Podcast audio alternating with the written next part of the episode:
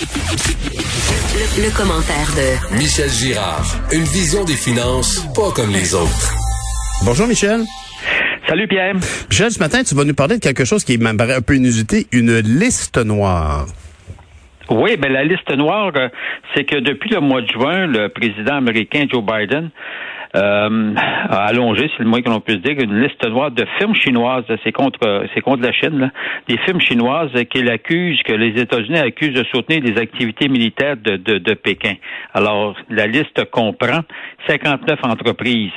Et euh, puis, euh, l'heure est grave dans le sens suivant, c'est que les compagnies américaines qui font affaire avec, avec euh, ces 59 entreprises-là sont obligées de se départir de leurs investissements à compter du 2 août prochain dans hmm. ces entreprises, euh, sinon il y, a des pénalités.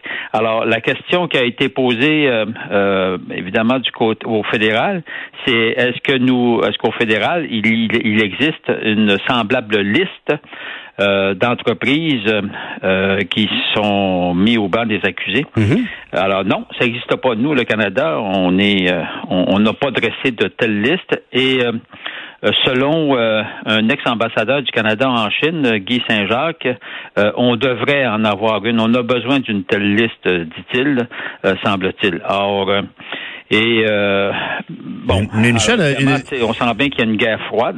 Ben oui, mais, mais Michel, d'ailleurs, honnêtement, on n'est pas sans savoir que des entreprises privées chinoises, quelque part, ça, existe plus ou moins. L'État est derrière plusieurs de ces grandes entreprises-là. On se rappelle, entre autres, euh, il y avait des gens qui mettaient des réserves sur l'acquisition d'un port très haut dans le nord, euh, dans, l'Arctique canadien, euh, qui, a, qui était vendu à des intérêts chinois. Il était démontré qu'il y avait une intention d'établir un réseau cellulaire spécifique euh, à cette région-là d'intérêt chinois. Je veux dire, on, on peut pas fermer les yeux. Est-ce qu'on est un peu candide ici au Canada par rapport aux États-Unis ben, J'ai comme, ben, écoute, j'ai comme l'impression que effectivement, en tout cas, c'est du moins l'opinion de, de, de l'ex-ambassadeur du Canada mm-hmm. en Chine. Et d'autant que lui, il trouve ça effrayant. On n'a même pas de liste noire pour euh, euh, concernant toutes les recherches universitaires, notamment là. Écoute, c'est bien connu là. quand tu lances un, un nouveau produit, si tu, tu veux personne marcher avec ton nouveau produit, écoute, la rumeur veut qu'après 24 heures, le, ton produit, là, il est obsolète là. Il a déjà été copié. Il y a un produit chinois qui existe là maintenant. Mhm. Alors donc euh, oui effectivement, euh, mais tu sais c'est une guerre froide qui, qui existe bel et bien. Et nous ici euh, pour te montrer au Canada notamment, le journal a fait une enquête l'autre fois et puis notre caisse de dépôt a 370 millions d'investis dans une quinzaine de firmes qui font partie de la liste noire américaine. Oh. Ouais. Hmm. Alors je sais pas si la caisse va se départir ou pas de, de, ces placements-là, mais en tout cas, c'est quand même significatif. Là, imagine-toi, ça, c'est juste la caisse de dépôt. As-tu pensé quand tu fais le tour de tous les gros fonds, les gros fonds de retraite là, au Canada, là, combien euh, combien d'argent ils ont investi dans les entreprises, dans des entreprises qui font partie de la liste noire. Euh, euh, dressé par euh, par Joe Biden et, et, son équipe. En tout cas, bref. Euh, mais maintenant, ce qu'il faut savoir aussi, bon, il faut regarder. Il faut savoir que la Chine, c'est notre deuxième entre guillemets partenaire commercial. au Canada.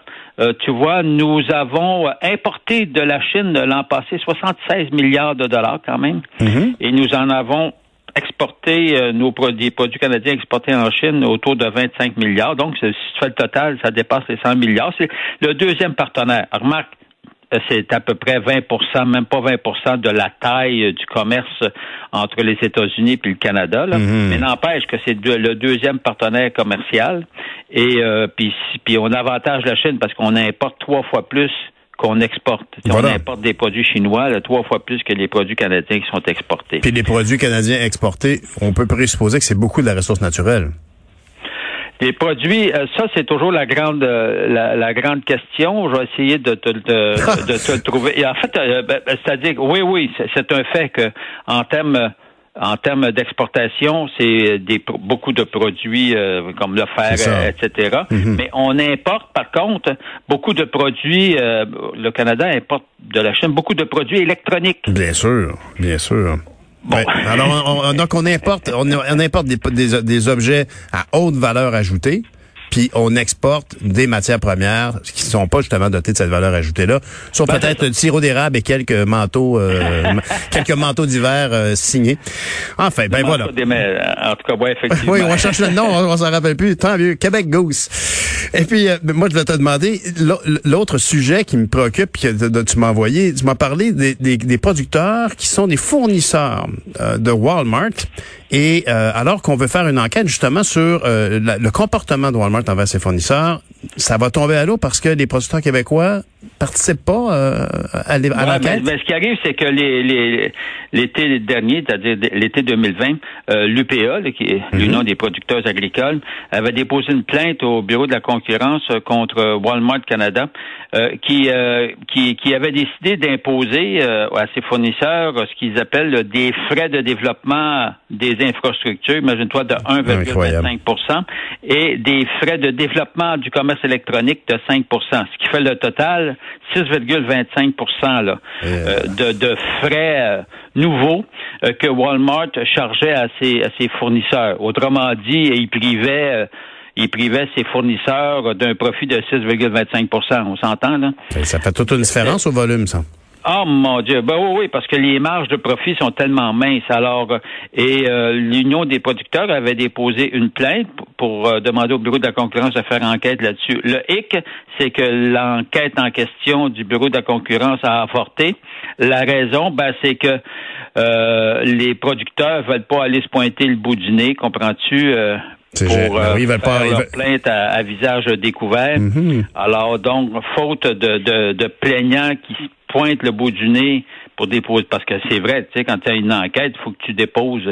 Faut que tu Des témoignages, plainte, Il faut, puis- il faut que tu témoignes à visage découvert. La crainte des producteurs, et puis tu sais, il faut se mettre à leur place. Ils ont peur évidemment de représailles, à savoir que oui, tu es là, tu vas, tu, tu vas au bâton, et puis euh, tu te retrouves sur le carreau parce que la compagnie, tu sais, ne fait Ouais. plus affaire avec toi. En Ben, fait, c'est la crainte. Là. C'est le grand paradoxe de Walmart qui, qui euh, fait toute sa mise en marché sur le fait que c'est moins cher là qu'ailleurs puis qui rendent la vie plus simple d'un paquet de monde, mais eux font des profits faramineux. La, la famille Walton, qui est d'ailleurs le Walmart, Ah, demeure... euh, c'est- l'une des plus riches entreprises euh, au monde.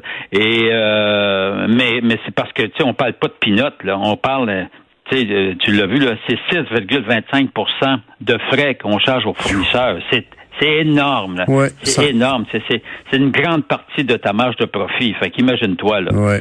Alors ils ont, ils ont raison de se plaindre, mais le problème c'est que mets à la place du bureau de la concurrence, tu peux pas tu, tu peux pas faire une enquête si les plaignants se présentent pas. Là, Ouais. Moi, je me rappellerai toujours, Michel, d'un produit québécois qui, qui était, il me semble qu'il était développé du côté de, de- par les gens de chez Starfrit, là, qui font souvent des produits innovateurs, puis ils faisaient des tapis sauf pantalon. Je sais pas si tu te souviens de ça. Et, et le tapis Oui, sauf oui, oui. pantalon, qui était très, en caoutchouc très épais, qui permettait Ben donc que la, la, la, la slotch reste dans, dans le bassin sans salir euh, ses pantalons. C'était ça le principe, et ça fonctionnait très bien. Et c'était un grand vendeur. Et là, à un moment donné, ils ont, ils ont réussi à entrer chez Walmart. Ils étaient bien fiers. Walmart leur a demandé l'exclusivité. Donc, on ne pouvait plus les trouver ailleurs que là. C'est bien la seule fois où je suis allé chez Walmart. Et ultimement, ils ont tellement égorgé le fournisseur pour qu'il descende ses prix, ben, ils ont fermé. C'est super. Ben, ça. C'est ça, Ils sont c'est ça le disparus. Voilà. Ben, Michel, c'est vraiment, c'est important que tu sois là pour nous rappeler euh, ces, ces- ces détails-là sur l'économie. Ça fait toute une différence. Merci, Michel. On est, euh, on se reparle demain matin. Au revoir. Bonne journée. Michel Girard.